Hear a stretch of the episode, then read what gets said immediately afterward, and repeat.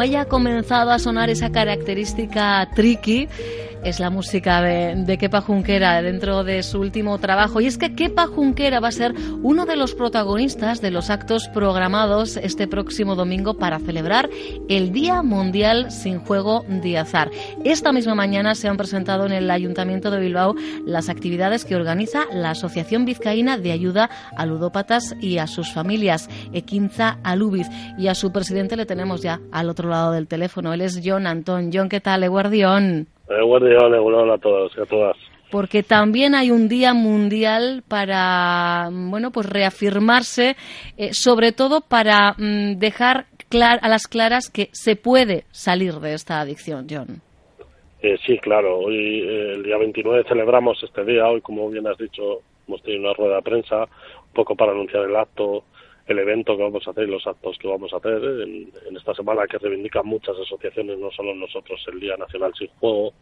Y el domingo tenemos un concierto que nos echa una mano que para Junquera hay otro grupo que se llama el Efecto Verdolá, que es música folk, que viene de Extremadura, para un poco sensibilizar a la sociedad, dar propaganda, dar publicidad, estaremos un poco en la calle.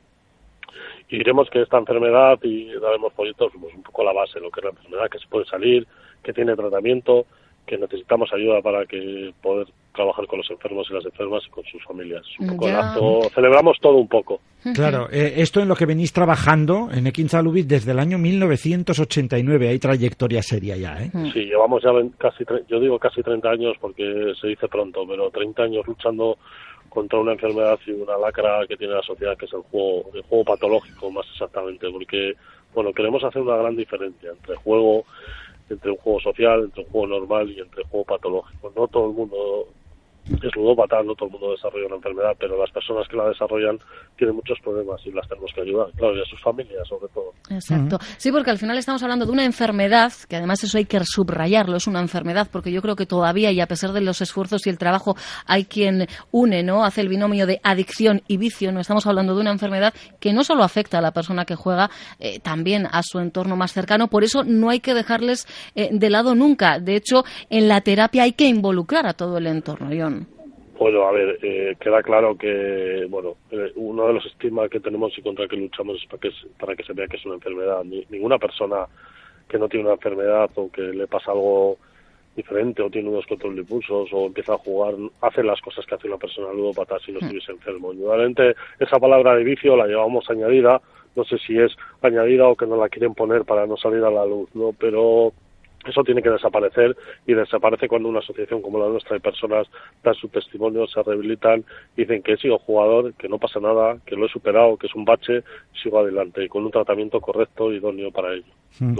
Eh, ¿Tú dónde dirías, John, que está la frontera entre el juego social y el juego patológico? Porque igual hay alguien que, pues como tú dices ahora, ¿no? A veces se simplifica, se generaliza eh, y no se distingue. ¿Dónde dirías que está esa frontera? Bueno, mira, nosotros en los casos que atendemos hoy he dado datos en el ayuntamiento un poco lo que pedimos son estudios, porque indudablemente lo que viene por la asociación no es la realidad, es solo las últimas personas afectadas, ¿no? Y cada vez vienen más jóvenes y menores de edad que se han iniciado en, se han iniciado en el juego. ¿Dónde está la frontera entre tener un problema y no? Pues yo creo que la lógica o, el razonamiento lo hace, ¿no? Cuando una persona deja de hacer su vida normal, empieza a generar agresividad, empieza a tener pequeños robos, empieza a dejar de comunicarse, deja de estudiar, no acude al trabajo, eh, detalles así, pues dicen que ya una persona ha desarrollado, está desarrollando una fase más grave del juego. Quiere decir que esto no es en un día, ¿no? Para hacerse luego patar con las nuevas tecnologías ha cortado el tiempo, pero calculemos que desde que empiezas a, ser jugador social hasta que desarrollas una neuropatía y tienes un problema muy grave, pueden pasar cuatro años. Entonces es fácil detectar que una persona eh, bueno, pues se aparta del mundo, juega solo, las nuevas tecnologías han facilitado también en las personas jóvenes en solitario, que es un, pues lo ha potenciado mucho más también. Pues bueno, ¿dónde está la frontera? Pues la frontera es cuando una persona deja de hacer lo que normalmente decimos lo que hacen las personas normales y empieza a hacer lo que no debe de hacer. Mm, al final es cuestión de, percibir, mm. ¿no? De ser conscientes de, esas señales, sobre todo en este caso es el entorno el que, el que tiene que estar más alerta. Y, lo has dicho en varias ocasiones en esta última respuesta, eh, cómo eh, las redes sociales, cómo Internet, cómo eh, esas casas eh, de apuestas online han agudizado todavía más el problema, ¿no? Bueno, yo, creo que está a la, a la vista, ¿no? Tú hoy hablaba en la rueda de prensa de hacer reportaje, va a ser un mapa de riesgo, ¿no? A que estamos sometidos, a que está sometido un chaval joven o una chica joven o una persona a juego durante todo el día, ¿no? Desde que se despierta, desde el ordenador, desde la publicidad, desde el teléfono,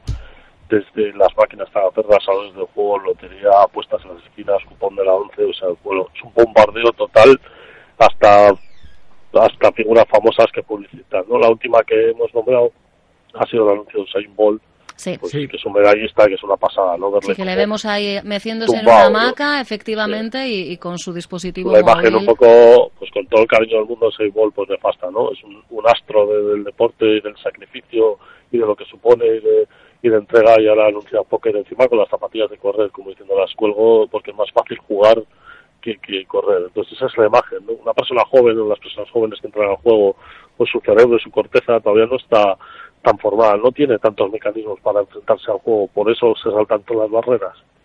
Mm. Y llama la atención incluso que en alguno de los anuncios publicitarios que se emiten, que podemos ver en televisión de alguna de estas casas de apuestas eh, o de juego online, etcétera, pues se llega a decir, recuerda que em, si no te diviertes, pues mm, esto no cuenta, ¿no? O sea, como, como queriendo minimizar el riesgo. Y eso es verdaderamente llamativo, que en el mismo anuncio se, em, se junten la promoción y luego el querer quitar hierro a lo que pueda venir, ¿no? A mí eso me parece atroz.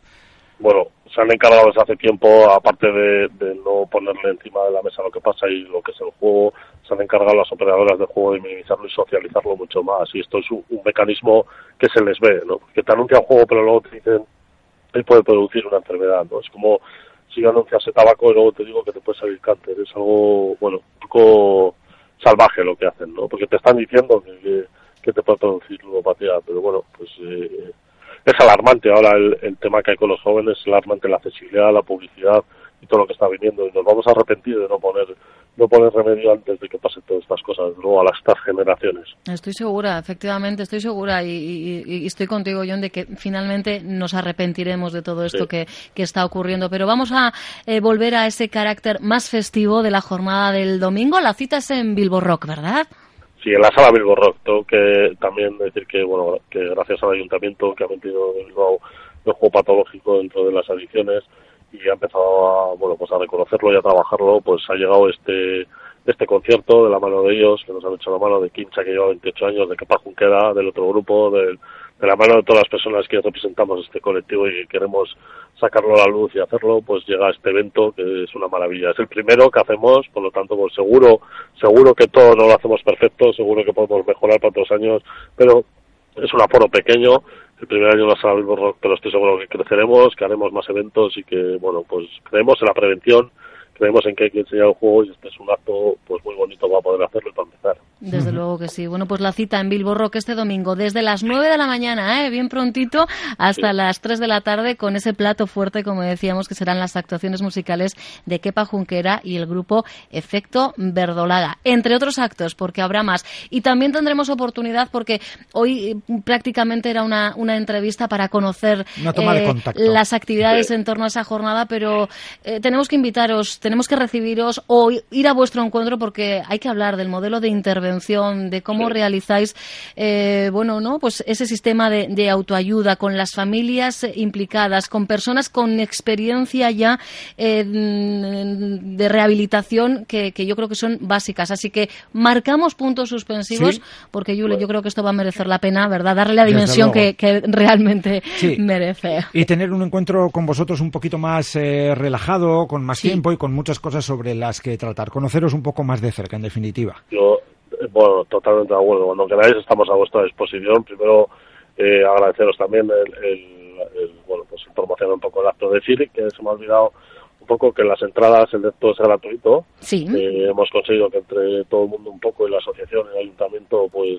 hemos conseguido con mucho esfuerzo hacer este acto. Habrá en la entrada una caja también de donativos, el que quiera echar o que lo eche libremente, pero decir que las entradas que las entradas están libres y que están en la sala Bisbo Rock a partir de hoy, que se han entregado y a partir de que esta misma tarde en Equin San Luis también en la asociación. No hay muchas, la por los pequeños, así que el que quiera, pues que vaya rápido, que se quede sin ella. Exacto. hay mucha demanda. Aquí que nadie deja para mañana lo que pueda hacer hoy. Entradas ya disponibles, gratuitas, pero disponibles en, acabo de entregar, eh, en Bilbo Rock, para los que lo tengáis más, más cerquita, o si no, en eh, las instalaciones de la propia asociación Equinza Alubiz, que organiza esta jornada en torno al Día Mundial sin Juego de Azar este domingo 29 de octubre. E insistimos, eh, esto ha sido una primera toma de contacto y en breve estoy segura de que cerraremos los detalles para algo un poquito, ¿no? Con, con más pozo, que nos deje todavía más pozo del que ya nos ha dejado ¿eh? esta conversación con John, que yo creo que ha dejado unos cuantos titulares.